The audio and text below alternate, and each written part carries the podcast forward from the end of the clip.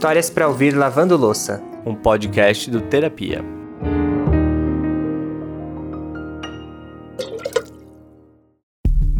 Levanta a mão aí e grita só quem luta todo dia para ser o orgulho da casa.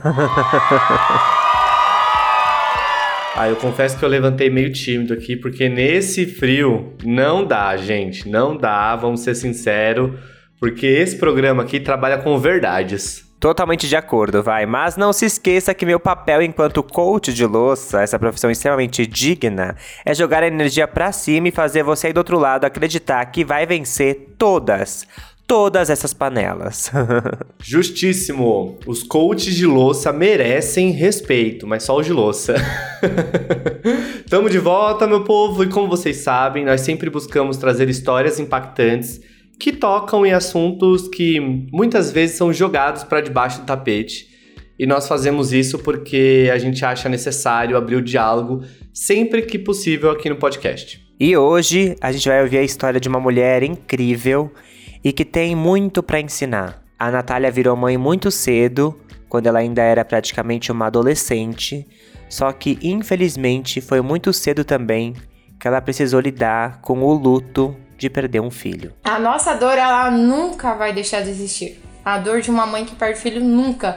E não importa se esse filho foi na gestação, essa perca, né? Foi na gestação, foi com um ano, dois, cinco, dez, trinta. A nossa dor, ela é é uma dor que com o tempo a gente aprende a sobreviver com ela. Ela nunca vai deixar de existir. Só que com o tempo ela já não dói, né? Com a mesma intensidade. Vamos que hoje o episódio tá bem potente. Vamos com a gente que você precisa ouvir tudo que a Natália tem para dizer. Eu sou o Lucas Galdino. E eu, Alexandre Simone, e esse é o Histórias para Ouvir, Lavando Louça. Assim como a história de muitas brasileiras, a Natália virou mãe muito cedo. Ela, aos 18 anos, engravidou e aí se mudou para casa da sogra e do sogro, que ela nem conhecia, mesmo que eles todos morassem ali numa cidade com apenas 23 mil habitantes, né? Uma cidade bem pequena. E apesar das mudanças drásticas, as coisas estavam indo tudo bem. A Natália teve a Ana Beatriz e logo se apaixonou pela filha recém-nascida, assim como todos da família.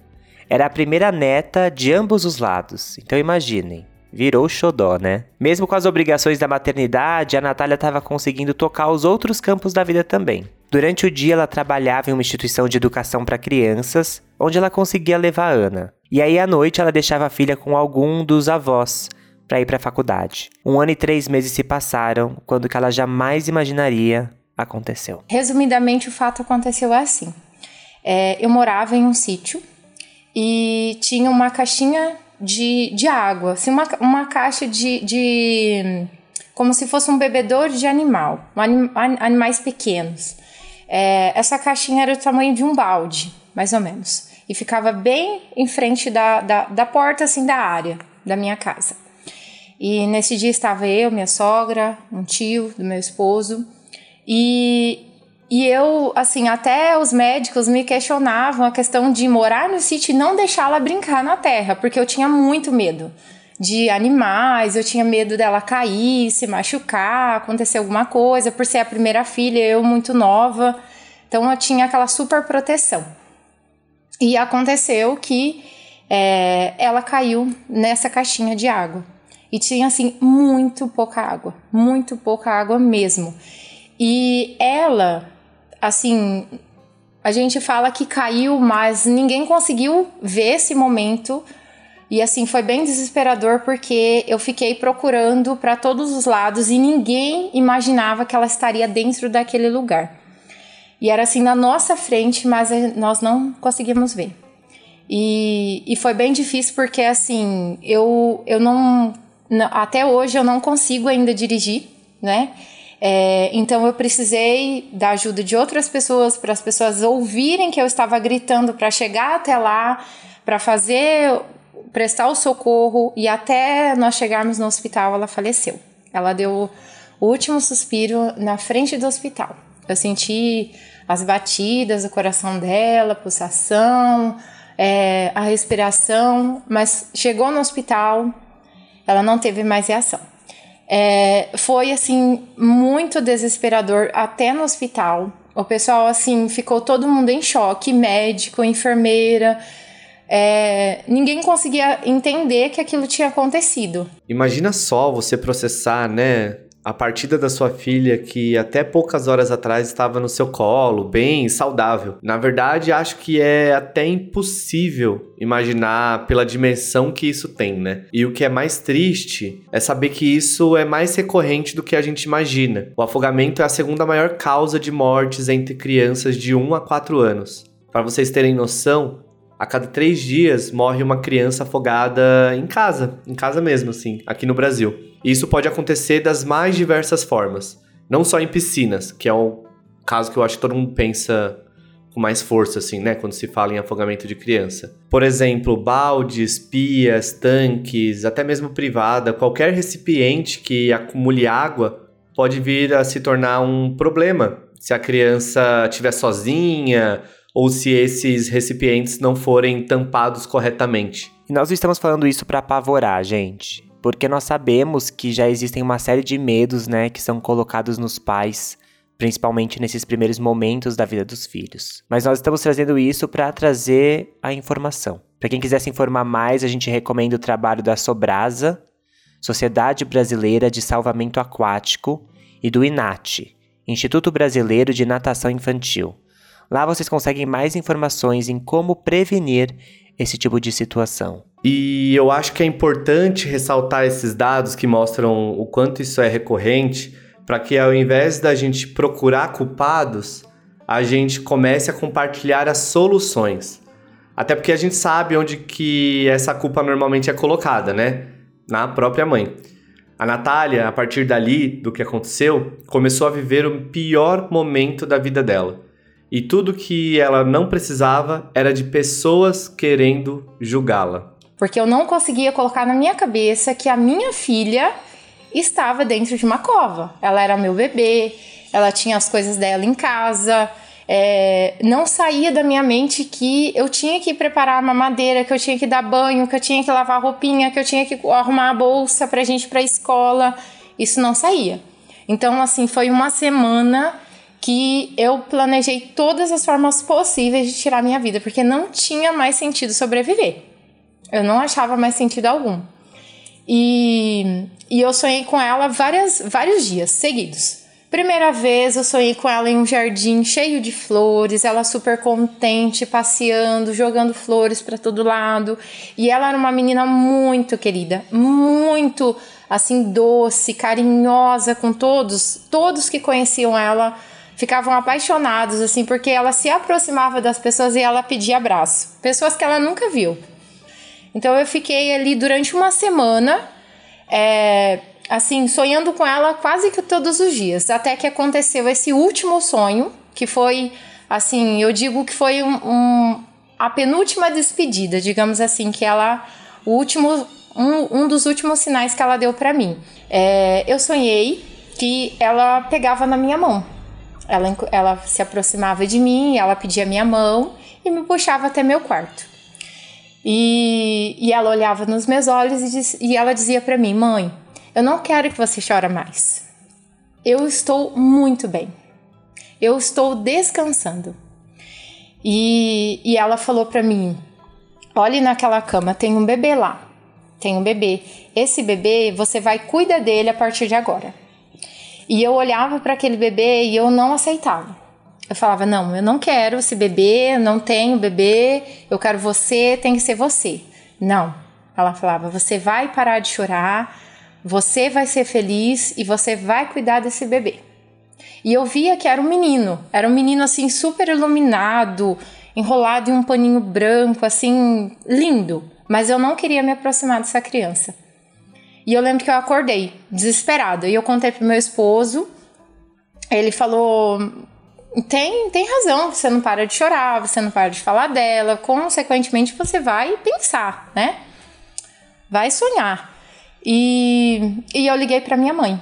Falei, mãe, eu, eu tive um sonho com a Ana muito forte, eu chorando muito. E ela falou para mim, Natália, vai fazer o exame. De gravidez. Eu sei que a Natália falou isso agora mesmo, mas vale reforçar que isso era apenas uma semana após a partida da Ana. Até me arrepia de pensar nisso e de pensar no quanto a mensagem veio tão direta, né? Para vocês terem noção do quão cedo era, alguns parentes de outros lugares ainda estavam na cidade por causa do velório. A Natália foi fazer o exame e no final do dia ela pediu que o marido passasse para buscar o resultado. Do próprio laboratório, Marcelo ligou para Natália e confirmou. Ela realmente estava grávida. E ali ela teve certeza que era um menino por conta do sonho que ela teve e o que de fato veio a se confirmar meses depois. Mas se engana quem acha que isso abafou a dor dela. Na verdade, uma coisa não estava ligada à outra de jeito nenhum. Não era uma substituição, como muitas pessoas podem pensar. A Natália, naquele momento, teve que conviver com uma sensação inusitada e muito difícil de lidar.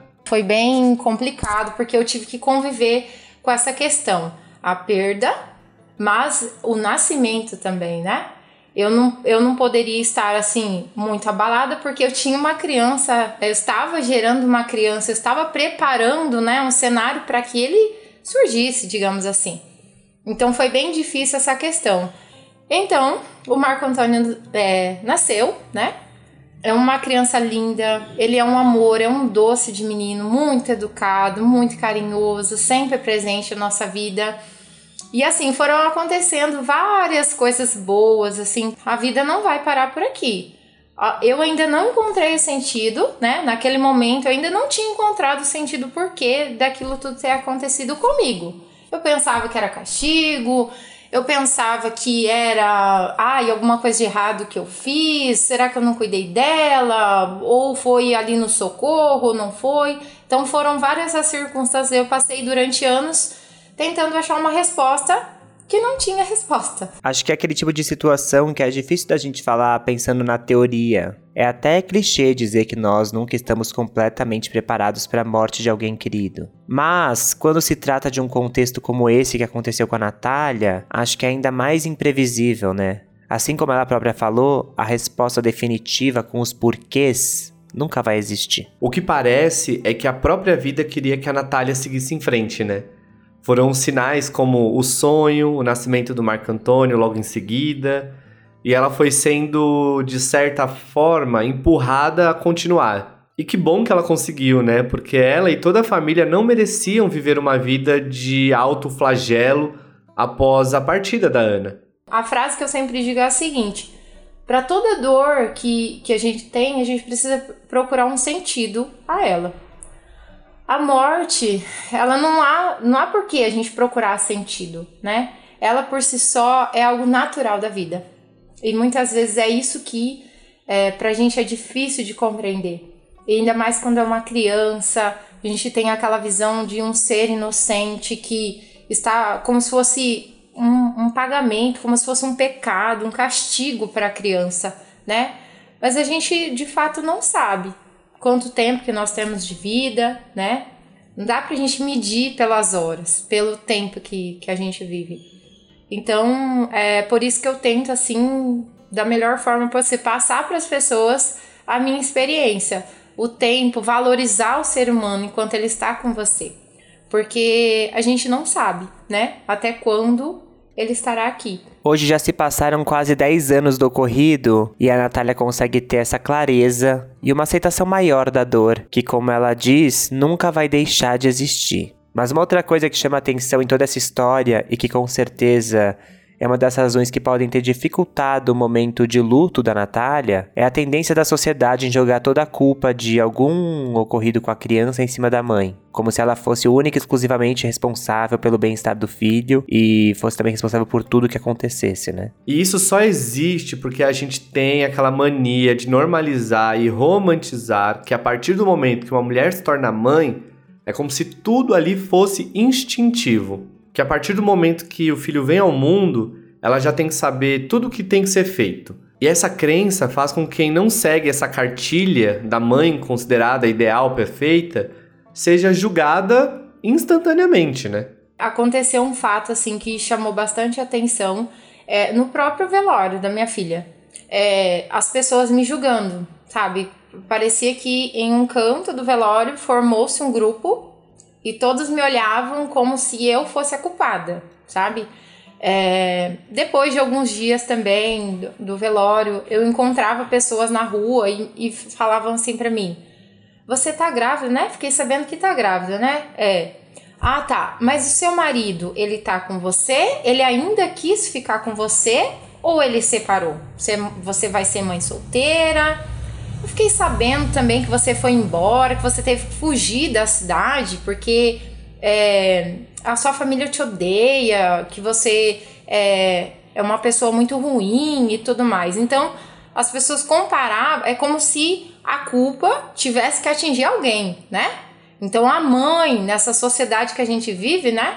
Eu, como professora, muitas vezes até eu me cobro, eu falo assim, nossa, eu vou falar sobre determinado aluno, olha, não entregou é, tarefa, não fez, tá faltando, vamos ligar para a mãe dessa criança, desse aluno. Mas e cadê o pai, né? Então é bem assim, a, aquela pressão psicológica na, na maternidade Qualquer coisa que a criança faça, a criança é mal educada, a criança faça birra, a criança não quer comer, é culpa da mãe, tá? Então, para mim, isso me me machucou muito. Muitas vezes eu procuro não contar por essa questão é, até do preconceito das pessoas, sabe? Eu ouvi muito. Que mãe é. Que tipo de mãe é essa que deixa seus filhos aí, né? que deixa sua filha assim, como se estivesse jogada, sabe? Então são essas falas assim que machuca bastante. Já ouvi também, nossa, parece que você esqueceu tão rápido a morte da sua filha. Parece que para você não é uma coisa assim que ah, sei lá, passou, né? Não é nada. Já foram muitas datas, já aconteceu muita coisa, para ela tá normal. Então, muita gente pergunta, né? Quantos filhos você tem? Eu sempre digo, eu tenho três, né? É, e quando eu tenho mais confiança na pessoa, daí eu explico toda a situação. Porque eu não gosto de me colocar naquele lugar de coitada. Falar assim, nossa, ela teve que passar por isso, né? Que situação que ela teve que passar. Eu não gosto. Eu, eu, eu sempre vejo assim, que a Ana me escolheu, né, como mãe ela. Eu, eu acredito que os filhos eles escolhem os pais. Então ela me escolheu, ela escolheu o Marcelo para ser o pai dela e para que a gente pudesse zelar, cuidar, amar, né, dela durante esse ano e três meses de vida que ela viveu aqui na Terra. Eu acredito que cada um vai buscar o seu entendimento através das vias que tem à disposição. E é um alívio ver que a Natália conseguiu encontrar um lugar de paz. Nos anos seguintes, a partida da Ana, ela conviveu com muita pressão, e foi essa pressão que fez com que ela vivesse procurando uma resposta. Ela pensou até em exumação do corpo, passou com estudiosos de diversas religiões, mas nunca existia justificativa que a deixasse mais tranquila. E se ela não tivesse tido o entendimento de que essa resposta realmente não vai existir, talvez hoje ela não pudesse ser a mãe que ela se tornou. E a notícia feliz é que não é só a mãe do Marco Antônio. A Natália queria muito ser a mãe de uma menina novamente. Só que quando ela estava com 23 anos, ela começou a sentir dores muito fortes no abdômen. E o primeiro médico que ela foi disse que ela teria uma questão no útero e que não poderia mais ter filhos.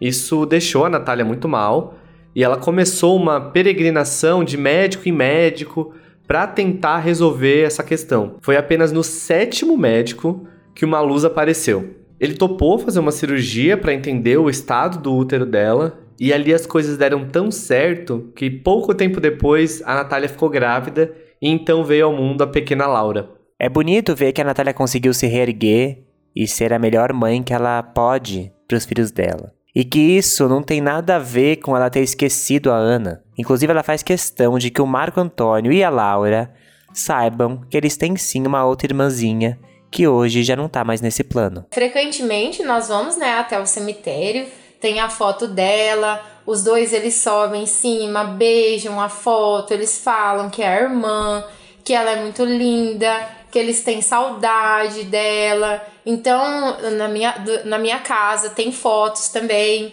Depois eu vou mandar a foto dela para vocês verem. E assim, na minha casa, eles perguntam, mãe, como a Ana era? Eu mostro roupas, né? Falo o que ela gostava de brincar. Então, nós não, não, aqui não é um assunto assim, nossa, não vamos falar sobre isso, né? O Marco Antônio, que já é maiorzinho, ele já entende a questão do luto, do luto, da morte. É, eu gosto, assim, como professora, eu gosto de esclarecer mesmo as dúvidas que eles têm. E, gente, vale sempre ressaltar aqui que essa é a experiência da Natália e que não deve ser usada para comparar com a maneira que outras mães que também perderam seus filhos agem, né, ou vão agir. A gente não pode julgar uma mãe que ainda esteja num processo de luto muito forte, que esteja inclusive com dificuldade de seguir adiante porque cada um vai lidar de um jeito. O luto é uma dor que cada um sente de um jeito. E vale relembrar que agora já se passaram 10 anos da partida da Ana. Então a Natália já está no outro estágio de relacionamento com tudo o que aconteceu. E ao invés de servir como comparação, que a história da Natália possa servir de esperança para as mães que estejam passando por algo parecido. É sim um direito, né, encontrar um novo caminho para a vida, e isso não tem nada a ver com esquecer do filho que partiu e se sentir culpada por isso. Então eu acredito que a idade foi, assim, me ajudou nenhuma parte na questão é, da maturidade, assim, eu tive que amadurecer muito rápido, então agora eu vou fazer 30 anos, né? Então, é, eu já tenho uma carreira, eu sou professora há mais de seis anos. Então, é, eu tive que assumir muita responsa responsabilidade ao mesmo tempo, né? Então, eu costumo falar o seguinte: quando me perguntam, até meus alunos falam, professora, você é nova demais, você já tem filho grande, já passou, fez faculdade, trabalha e tudo mais, então é muita responsabilidade para sua idade, né?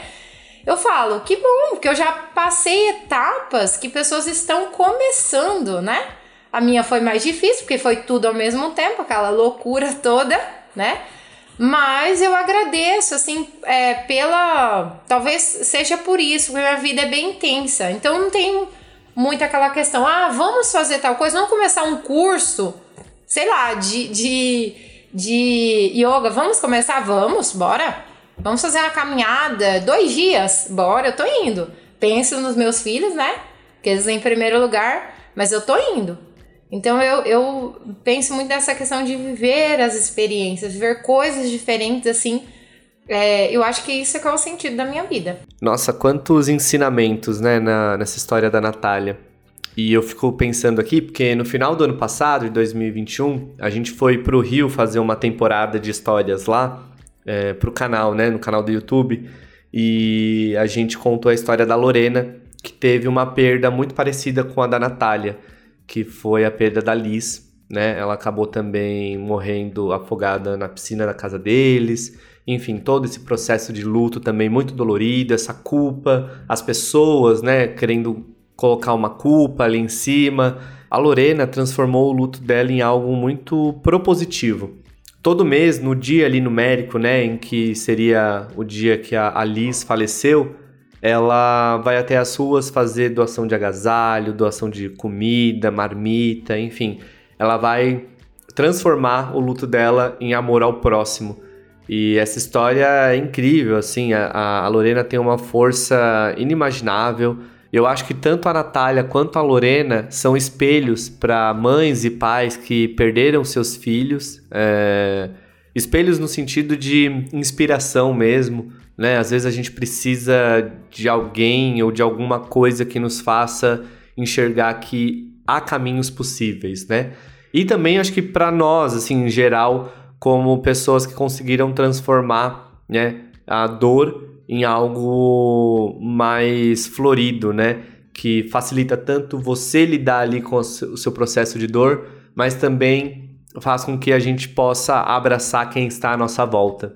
Eu acho que dessa, dessa história de hoje, e tanto da história também da, da Lorena lá no canal, eu tiro esse aprendizado, assim, né? De aprender que há novos caminhos. E acho que em situações como essa é importante a gente ressaltar que são acidentes onde não há culpados, e aí é importante a gente substituir as perguntas de como, por quê, como que isso veio acontecer, pelo acolhimento, né? Por ouvir, é, por estar ali do lado das pessoas que estão sofrendo, estão tentando lidar com os sentimentos, com a ausência. A, a gente, né, quando está em volta, quando podemos ser companhia, acho que isso pode ser muito valioso se não tiver nenhum nenhum papel de julgador, sabe? E antes de dar tchau, a gente tem um recado que é para te convidar a conhecer mais histórias. Diz aí, Lucas.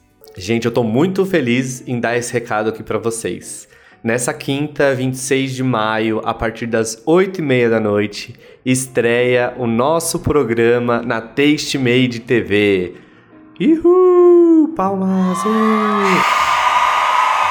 A gente preparou episódios bem especiais, episódios temáticos, onde a gente vai levar algumas histórias pra TV, pra gente assistir junto, pra gente debater e mais uma vez são histórias que mexem com o nosso coração, que nos transformam um pouquinho, que mudam um pouco o nosso olhar é, para a sociedade. Mas como é que faz para assistir? Para assistir é muito fácil, gente. Se você tem uma Smart TV na sua casa, da Samsung ou da LG, é só procurar os aplicativos Samsung TV Plus ou LG Channels, uh, que lá nesses aplicativos vocês podem procurar o canal da Tastemade TV. Na Samsung é o 2086 e na LG é o 406. Para assistir é totalmente gratuito, tá? É, e caso você não tenha uma Smart TV, ou como eu na minha casa não tem esses apps na sua TV, é, você pode assistir pela Pluto TV via site ou aplicativo que tem para TV ou no celular e tablet. Uh, na Pluto TV, o canal da Tastemade é o 556. E aí o nosso programa vai ao ar toda quinta, a partir do dia 26 de maio, às 8h30 da noite, com reprise à meia-noite. E vocês vão gostar muito, porque é uma pegada super parecida aqui com o podcast. Eu e o Ale, a gente tá comentando ali, né? Fazendo reflexões em cima das histórias que a gente apresenta. Mas tem um agravante aí, um agravante positivo tem esses rostinhos lindos aqui que aqui no podcast vocês não veem, mas lá na TV vocês vão ver também.